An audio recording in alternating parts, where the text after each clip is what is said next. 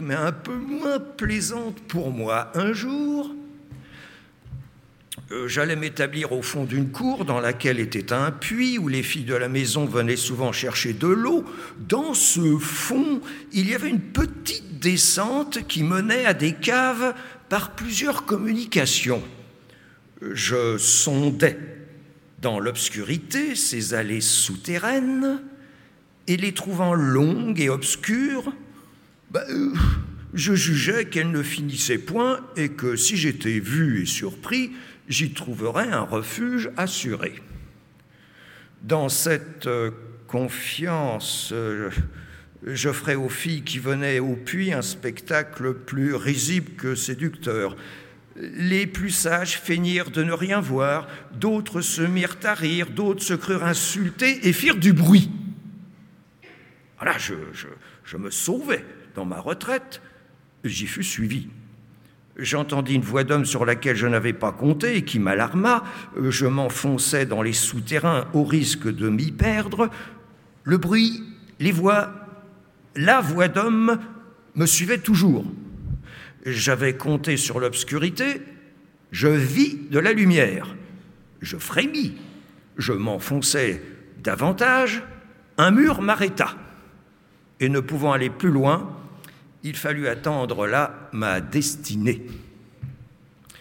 En un moment, je fus atteint et saisi par un grand homme portant une grande moustache, un grand chapeau, un grand sabre, escorté de quatre ou cinq vieilles femmes armées chacune d'un manche à balai, parmi lesquelles j'aperçus la petite coquine qui m'avait décelé et qui voulait sans doute me voir au visage.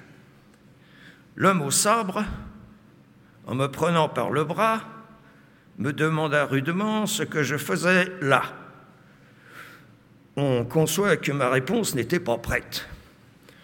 Je me remis, cependant, et m'évertuant dans ce moment critique, je tirai de ma tête un expédient romanesque qui me réussit.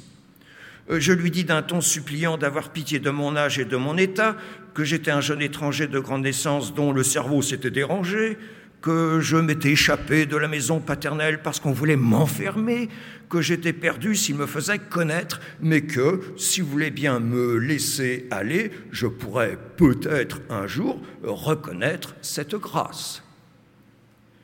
Bah, contre toute attente, mon discours et mon air firent effet.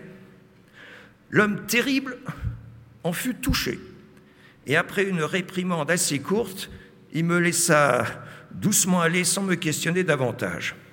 À l'air dont la jeune et les vieilles me virent partir, je jugeais que l'homme que j'avais tant craint m'était fort utile, et qu'avec elle seule je n'en aurais pas été quitte à si bon marché. Je les entendis murmurer je ne sais quoi dont je ne me souciais guère, car pourvu que le sabre et l'homme ne s'en mêlassent pas, j'étais bien sûr leste et vigoureux comme j'étais de me délivrer bientôt. Quelques jours après, passant dans une rue avec un jeune abbé, mon voisin, j'allais donner du nez contre l'homme au sabre. Il me reconnut et me contrefaisant d'un ton railleur, je suis prince, me dit-il, je suis prince, et moi je suis un couillon, mais que son Altesse n'y revienne pas. Et il n'ajouta rien de plus. Ah je m'esquivais en baissant la tête et le remerciant dans mon cœur de sa discrétion. J'ai jugé que ces maudites vieilles lui avaient fait honte de sa crédulité.